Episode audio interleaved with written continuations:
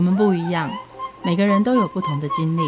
当所有的节目都在高谈阔论成功的样板人物时，在这里有一群曾经遭遇到挫折和经历失败的人，正品尝着过去失败好滋味，继续一步一步往他们美好的人生迈进。让我们一起来听听他们的故事与分享，在我们踏出下一步时，有些不同的启示与想法。欢迎收听《失败好滋味》，我是 Rico，我是贝大小姐。好，各位亲爱的伙伴，请给你身边的朋友一个热情的拥抱，并且告诉他你是最棒的。今天你很棒，我很棒，大家都很棒。天哪，又来了！我们为什么要来这个地方啊？这要学什么啦？完全不想抱你耶！环看四周都没有想抱你，怎么办？僵在这里有没有办法？那不然就随便说一句好了啦。就你说看，你好丑，下次选课的时候慎选。我不要跟你同一组。现在，请各位看着你面前的梦想版，告诉自己，这就是我要的。为了这个，我愿意牺牲我的生命，我愿意用我每天的时间，以及所有的精力以及专注力来完成这个梦想。当我想要的时候，全世界都会来帮我。你的梦想版是什么啊？环游世界啊！钱从哪里来？只有悲从中来，哪有环游世界这种事情啦？你没画出来，你等下怎么出去？全班那么多人。难道都还了吗？所以跟人家画一样的就比较保险呐、啊。但人家怎么说就跟人家怎么说就好了、我还是要来问讲师，我们来邀请回蓝窝国际青年旅社董事长叶吉伟叶哥来告诉我，欸、成功学一定要这样吗？主持人好，各位听众朋友大家好，我是吉伟。其实刚刚听的那一段呢，老实讲是二十多年前的我常常在做的事情。我其实那个时候就是在讲台上面所谓的成功学的讲师，而且本身也在直销这样子的一个产业里面啊。后来也因为在这个产业里面的一些些教育训练的这样子的一个经验，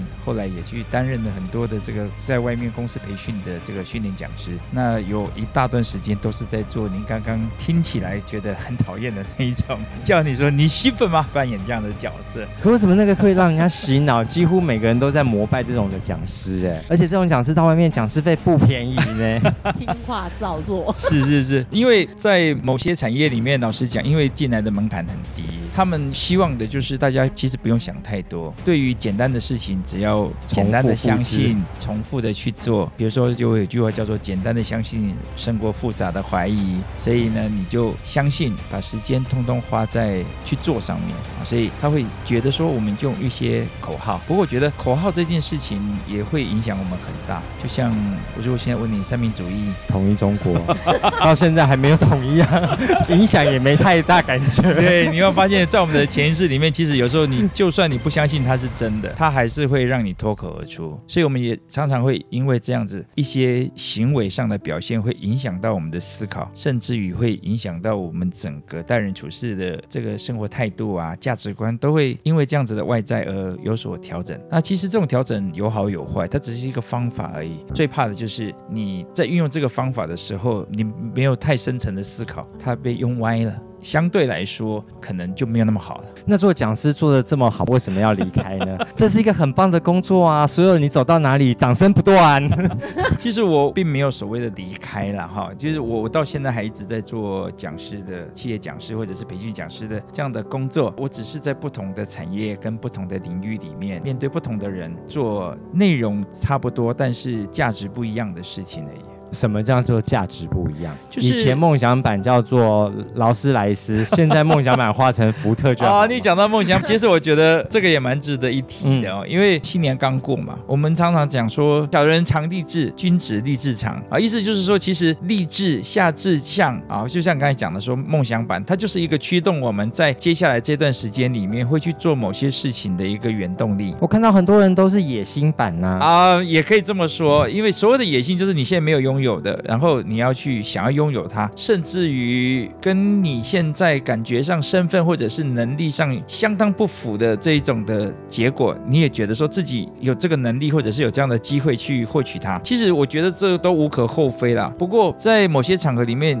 尤其是在学生、大家年轻人这个阶段的时候，老实讲，因为人生思考的层面比较接触的层面也没有那么多，所以他的价值观就比较容易被简单化。所谓的简单化，就是就跟我们现在在玩的很多的线上游戏啊、玩电动玩具都很很像，用数字来衡量一个人的成就，或者是你在某一个领域里面的这个绩效。所以打怪啊什么，只要分数一直增加，其实你你就感觉上自己好棒棒。你你如果只用在钱这个数字的时候，你会发现人生其实除了赚钱以外，还有很多东西会值得你去追求。比如说现在你刚才讲的梦想版，它必须可能目前上面你看到的大概它都会转房子越来越大，车子越来越多，女友胸部越来越大，大概就这样吧，类似这样。可是什么呢？可是事实上你会你会发现它少了一个东西，就是你追求它它以后，你心里是空虚的。为什么？常常我们把梦想版上的东西误把奖励当做是一个你要追求的梦想，什么意思啊？什么叫？就是你你有没有发现就？不可能所有的人都觉得买车是他，因为他出生的时候他并不知道有车子这件事情，他去追车干嘛？对不对？可是你会发现，我们常常会因为我们在乎的人而心里面的那个感情是会被触动的。可是这个东西我们很难去在梦想板上面去呈现。对，因为我们不怕没有，但怕别人有啊。只要别人有，所以那个就是一种分数的概念，就是你觉得有比较嘛？对，你就会一直比较啊。所以我们现在也很多年轻人在做所谓的梦想版啊，或者什么，因为刚刚你讲的那种场合是很容易做的。我们现在期望的是能够让大家导引到你要比较深层的思考，所以不一定要马上做出来，你可能要花一段时间去好好的去思量自己人生的价值观。就是你会觉得做什么事情对你来说，你如果没有做到的话，你这辈子大概就会很不值得啊，死了以后觉得很有遗憾的。或者是你让自己去想两件事情，第一件事情是如果你完全不需要为了钱工作，你会选什么当做你的工作？你还是得工作，因为你不可能说，很多人都说我最想要做的百万之后我就没事了，我就听对对对 对对对对，启动下线就好了。对对对，就等于是你不愁吃不愁穿嘛。什么人不愁吃不愁穿的啊？植物人是不是这样？他等于也就不会烦恼他的褥疮，他就完全不要不用烦恼，都是别人，都是别人帮他烦恼。你有没有发现？可是事实上，人你没有了这个烦恼，你又会其他的烦恼。你有钱，不见得你爱的人会爱你啊。对不对？你你不见得你想要他尊重你的人会尊重你啊。就算你拥有某一个位阶，甚至于到一个国家领导人，人家都不见得会给你真正的尊重。所以当领袖跟当领导人跟当有那个位阶，其实是真的是两回事。所以老师，你就是这样子太皮了，所以你离开组织嘛？啊，觉得这个讲师那也都是没有。没有是，其实也是也是因为在人生中不同的阶段，真的讲年轻的时候，你会想要去累积财富或者。是去累积一些绩效的东西，眼睛大家可以见到无可厚非。可是你到了一定的地步以后，你会会突然间醒过来。什么叫突然间呢？为什么那些讲师都没有突然间醒？他们慧根不够，被雷打到。其实也不是，因为你现在看到的大概都是台面上，嗯，可是心里面的匮乏或者是醒思，不见得你看得见啊。就像他对 OPP 不会告诉你说啊，对对对，多寂寞。所以我们常常讲说，到某种程度上面，你的人生的欠缺面就会跑出来，比如说健康，比如说诶亲情、感情方面的事情，或者是某一种程度上面的普世价值的认同。你越是钻在一个领域里面去比较的时候，你越容易变。城市，你只在那个领域里面变成神，哎，然后就像将军一样，出了营区，他就不过是寻常百姓。你的失落感会突然间很大。你也许可以选择做另外一件事情，就是继续回到那个领域里面去，在那个领域里面去当你的神嘛，或者是你会去省思说自己有哪些地方需要调整。那我是属于后者，就只是这样子而已。那个时候重重敲了我一下是健康啊，因为我年轻的时候真的很拼啊，每天几乎可以到晚上两三点都还可以电话不断。讨论事情啊，教啊，啊，然后销售啊，什么都有时候对你来说，你会觉得时间可以压缩，你就要尽量压缩，因为总觉得那个能快不要慢。对，在那个时候你可以拼这样，然后都会叫很多你身边本来很重要的、应该要重视的东西，会叫他等一等。哦，你会跟孩子说等一等，你会跟他说等我怎么样了，那。以后我们就怎么样怎么样，可以跟父母亲说，也如果我怎样了，以后我就带你去环游世界。对对对，其实我们从来没有想过不好吗？后来就等不到吗？没有啊，也没有想过说到底他们是不是真的喜欢环游世界？哦，不是吗？不一定啊。其实我们常常会觉得说，这个世界绕着我们在转，就会觉得我我们常常会给我们想要的给的，而不是去去给对方想要的。啊，我很拼啊，那时候不但在做销售的工作，我还做教育训练，还做市场开拓，都做。但跑中国市场，最北到过黑龙江的漠河，最南到过海南岛，最东到过青岛，最西到新疆的阿克苏，几乎全中国跑遍。那有时候半夜睡觉是睡在那个夜车，有没有？那个就是两排、三排那种铁架车，是公车哦，客运车。你睡在那个铁架床上面，那别人的脚是拢在你的头的底下，他你是你头的那个铁框的枕头底下是别人的脚，是这样 这样子去睡的。常常会觉得自己为谁辛苦为谁忙。那你说把梦想板整个打开来看的时候，真正会让你觉得什么借口都没有的，其实已经就不是车，不是那个。所以我我后来发现，所有驱动我的力量来自于孩子。我在乎的人，可是那时候我又突然间发现，好像我花在他身上的时间是少之又少。我会发现，就是我们的时间跟我们在乎的东西中间产生了一个很大的背离。后来我我也是因为这样调整了我的生活，我花了更多的时间在。孩子的身上怎么调整啊？你怎么从那么激烈的会场走回家里？这一段路应该不容易吧？突然生活间没有掌声了。哎，对，你会很不习惯。这第一个，第二个，其实也因为你自己健康出问题了，你也必须要到要调整。我以前是陆战队的，以前我一直觉得说我们的身体就是很好，可以拼啊，干什么的啊？那拼命三郎的精神都一直存在。可是那后来你就发现说，哎，自己的身体没有自己想象的那么好，甚至于医生都已经宣布你需要去做一些。化学疗程，我才发现说，哇哦，你吓一跳了，不止吓一跳，我都觉得应该突然间，本来以为觉得自己人生还有下半局，突然间觉得好像被宣告，其实现在是中场，会有那种感觉，所以你会突然间想要回首去抓自己人生中到底缺了什么。哦，刚刚讲了，我们去想两件事嘛，一个就是你如果不用为了钱工作，你会做什么？我觉得你当真正去想这件事情的时候，发现你真的好空，你都会只想到你不要什么，你不会想到你要什么。第二个，你也可以去想，如果今天我是一个医生，我宣告你只剩下六个月可以活，如果在钱财跟行动都完全没有限制的前提之下，你会做什么？所以才才有列那个 bucket list。哎，对，这个大梦清单列出来以后，我才发现这里面其实从头到尾没有那个车子啊、房子啊，其实都没有了耶。它其实里面也许有有一个是去跟我的妈妈说我爱你，就这么一件事情。然后我觉得这非常重要，我把它列出来了，我才会想到说有机会去做的时候，我才会去做。也是因为我有列。后来你做了些什么？讲的这句话，我我也很庆幸我有跟他讲这句话，因为爸妈都是老师，在我们这样子的这个那个时候的威权教育的这种体制之下，很难说出口。亲子关系来说，其实这句话会觉得就是你应该知道吧，顶多大概就是这样。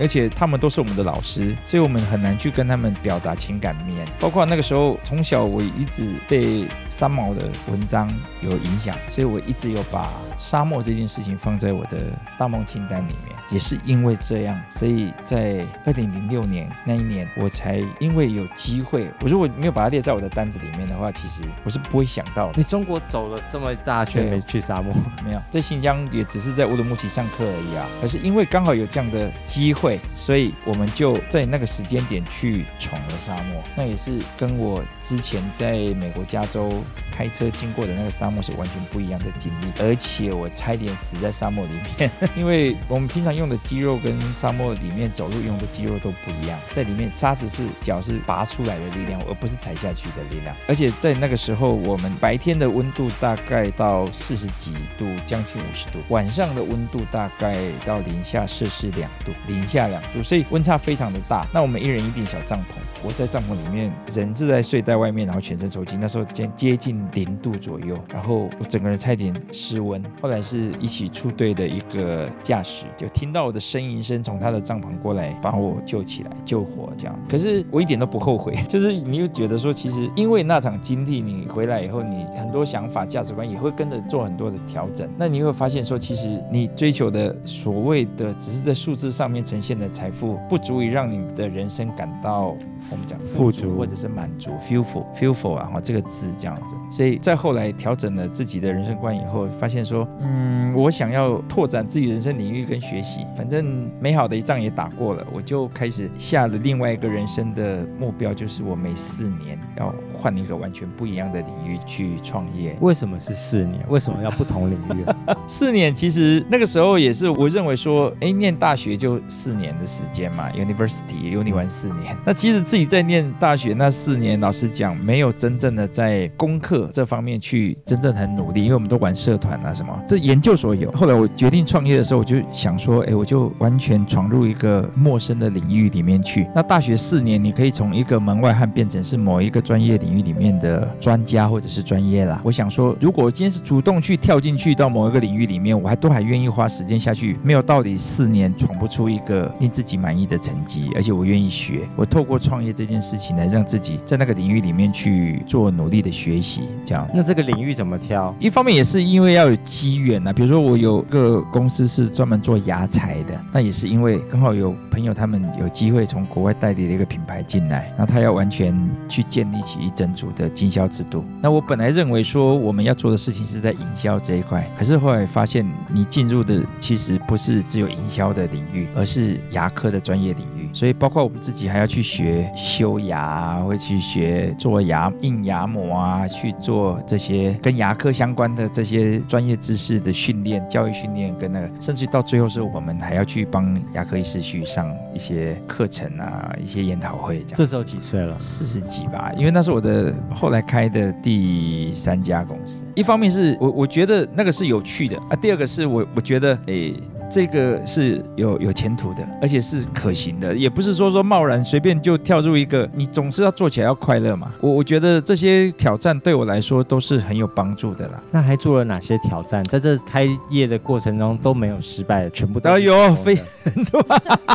怎么可能没有？就拿刚才那个牙科公司好了，对我们来说，我们觉得我们专长在教育训练，所以我们觉得我就去学，学完以后我就来传嘛，教出去，然后我们就开经销商，觉得就是自己可以创造出一整个营销体系出来，全省去放经销啊，放再去复制。对对对。那可是你后来发现，就是第一个这个商品本身很多的特性，它需要一段时间的发酵跟验证，有些东西并不是真正如你所想象的那么的方便，或者是。你所讲的宣称的效果那么好，这是第一个。第二个是你要打进一个，尤其是这种非常封闭跟专业的领域，其实接受度，牙医师的接受度哈，这些专业人士的接受度，通常来讲是非常久，他要这时间周期非常的长哦，跟以前我们做营销的概念是很不一样，而且他们要求的，包括要求的付款方式，要求的这个售后服务的概念，你都面临到很大的挑战。我们是全台湾在做牙材哈，第一家，我要收了你。现金以后，我才会开始定做，因为我是接受他的他们的东西到美国去做刻字化再回来嘛。所有的牙医师都说你们公司一定会倒，因为不可能这样做，因为一般对他们来说都是我先跟你下定东西回来，我满意再付钱，付钱的时候搞不好我还付你三个月的 的票。对对对，那可是事实上你看这样子，我东西送到美国去回来回大概就要一个月，东西他如果再开三个月的票给我，大概有四个月的周转金啊。我如果一付是。我就一组东西，如果是卖两万五的话，一个月我只要有一千个一千个量在跑，我就是两千五百万，两千五百万四个月就是一亿。我要是有一亿，我还来开公司啊。可是对我来说，我这想法很简单。对医生来说，他们是很难很难去转换这样的概念。所以，单单转换这样子的付款，单单一个付款的概念，我们就被全台湾的牙医师就是非常严峻的挑战。甚至于有时候门一开，直接看到是我们，直接就茶就往我们身上泼啊！不好意思，啊不知道你站在门口这样子。对啊，他们其实是想要跟我们做生意，可是他们非常不满我们定的游戏规则。可是那时候我我的想法就是，如果我这个地方弃守了，可能我。我们会被拖垮。你不会想吗？他娘娘的，你不知道十年前我多么风光吗？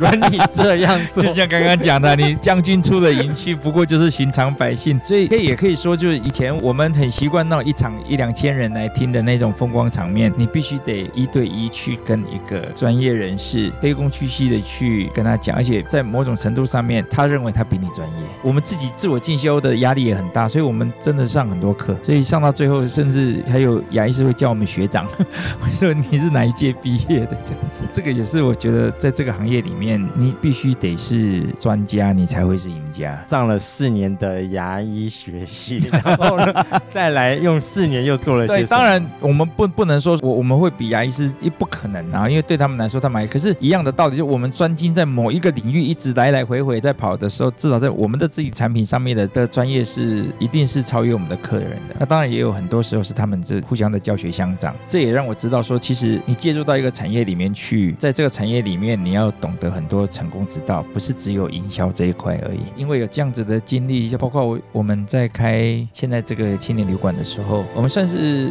东部量体最大的青年旅馆。那当初我们坚持，我们的员工全部都不是做过旅馆的，对，那人家训练好给你的不要，一样的道理啊，就是也许人家给我们的不是我们要的，所以我们在这个时候，其实我会比较倾向于就是跟我们的伙伴们大家坐下来聊一件事情，就是我们怎么样一起去打造出一个连我们自己看的都会感动的青年旅馆。那也有哪一些各路来的英雄好到你这边呢？为什么他们要离开他的产业到你的旅馆业？其实我们一开始蛮风光的，因为第一个是我们坐落的位置，第二个是量体，第三个是我还属于那种是比较会去引起话题的，所以一开始的时候，真的我们接受的这个瞩目很多。那时候会有很多人会想要来我们这边住啊，啊或者是来上班啊，或者来工作，所以一直我一直觉得，好像我们找人啊什么都没有那么困难。举个例子，有一个打工换宿的女孩子，她是算是单亲家庭啊，她小时候就被。